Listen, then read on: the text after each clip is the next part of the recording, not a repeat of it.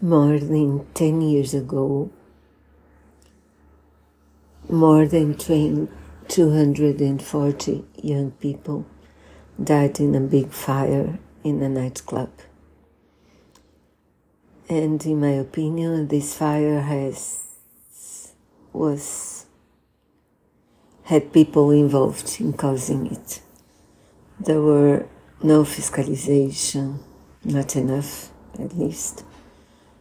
The owners of the nightclub put uh, inflammable material to protect the nightclub from noise. That was the the people, the the musical group, the rock group that released fireworks inside a closed space.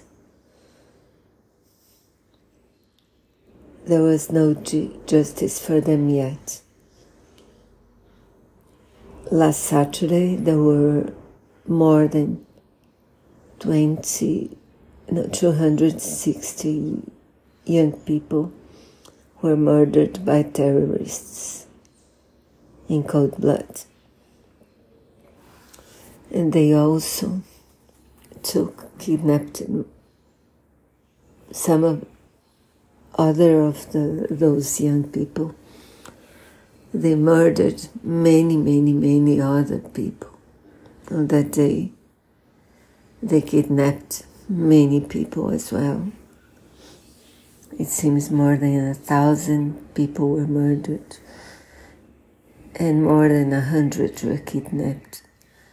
So, what I really want, want and hope is that there will be justice for them all.